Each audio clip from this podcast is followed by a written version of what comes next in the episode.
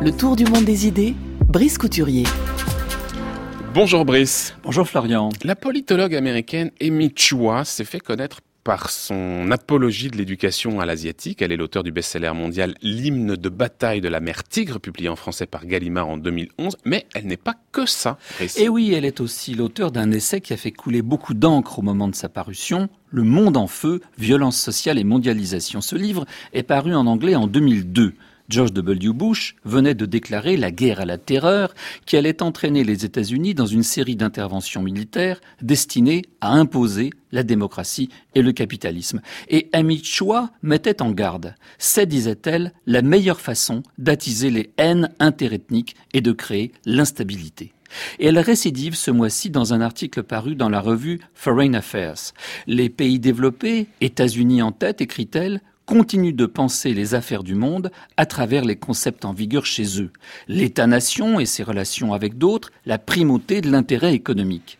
Ils imaginent que le monde entier ressent le même élan spontané vers l'individualisme capitaliste et la citoyenneté démocratique. Ils ne comprennent pas que pour les autres peuples du monde, les appartenances sont rarement nationales, mais bien plutôt ethniques, régionales, religieuses, sectaires, basées sur l'existence de clans. Or, les appartenances de cette nature comportent une part d'irrationnel. Eh bien, cette incapacité des Américains à prendre en considération cette dimension explique bien des erreurs désastreuses de leur politique étrangère. Au Vietnam, ils croyaient combattre le communisme et l'expansionnisme chinois, mais pour les Vietnamiens, qu'ils soient du nord ou du sud, le communisme n'était qu'un prétexte pour chasser les Américains. Et ceux-ci ignoraient la lutte millénaire du peuple vietnamien contre la Chine. Or, aussitôt après avoir défait les États-Unis, les deux nations sont entrées en guerre. Washington est complètement passé à côté de la réalité ethnique vietnamienne. À l'époque, une diaspora chinoise, les Hoa, qui parlent cantonais, contrôlait environ 80% du commerce et de l'industrie du Sud. Plus Washington intensifiait sa présence militaire au Vietnam, plus les États-Unis enrichissaient les membres de cette minorité ethnique, parmi laquelle se recrutait la majorité des fournisseurs de son armée. La propagande du FNL s'en est beaucoup servie.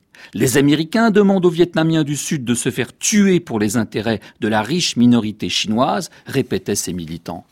De même, en Afghanistan, les États-Unis ont débarqué en ignorant tout des subtils équilibres ethniques qui composent la mosaïque locale. Les Pashtuns dominaient traditionnellement le pays jusqu'à la chute de la monarchie en 1973 et l'intervention soviétique de 1979. En 1992, une coalition contrôlée par des Tadjiks et des Ouzbeks s'est emparée du pouvoir. Et lorsque les troupes américaines ont débarqué à Kaboul, elles ont immédiatement obtenu le soutien de l'Alliance du Nord, alliance anti-Pashtun de seigneurs de la guerre tadjiks et ouzbeks.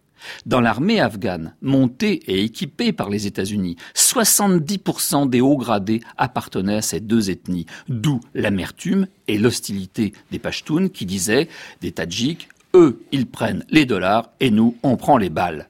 Le mouvement des talibans est la forme politique prise par cette résistance pashtoune.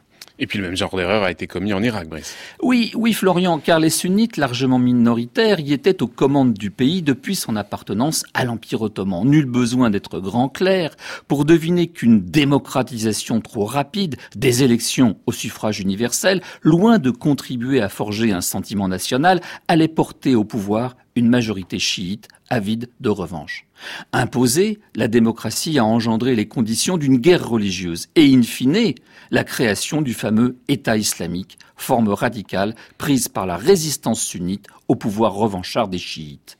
Mais cette fois, cette fois-ci, les Américains ont enfin pris conscience de la dimension ethno-sectaire du conflit et leurs responsables militaires sur place sont parvenus à forger une alliance, une alliance entre les modérés des deux camps contre leurs propres extrémistes. C'est toujours la même chose, écrit Amichwa. Quand une communauté se sent vulnérable et menacée, elle resserre les rangs, elle s'isole, elle devient défensive. Or, les États-Unis eux-mêmes, sous l'influence du multiculturalisme, sont en train de devenir une nation de tribus. Les Blancs, qui ont dominé la vie économique et politique du pays depuis sa création, sont anxieux de se savoir bientôt minoritaires. Dans l'Amérique profonde, ils se sentent méprisés par les élites costales qui dominent les secteurs clés de l'économie, y compris Wall Street, les médias et la Silicon Valley. Ces élites, si elles ne recrutent dans aucune ethnie en particulier, sont cependant culturellement distinctes du reste de la population. Elles vivent de manière insulaire, se marient entre elles, s'auto-reproduisent grâce au capital social accumulé contre elle s'est développé un fort sentiment anti-establishment qui, aux États-Unis, ne prend pas la forme d'une haine des riches car tout le monde aux États-Unis aspire à le devenir, du moins à ce que ses enfants le deviennent. Mais le fait que la mobilité sociale est fortement reculée et que les classes moyennes inférieures s'appauvrissent est ressenti comme la conséquence de choix faits par les élites. C'est pourquoi les laissés pour compte se sont reconnus dans les mauvaises manières et le politiquement incorrect de Donald C'est donc un dirigeant tribal et revanchard.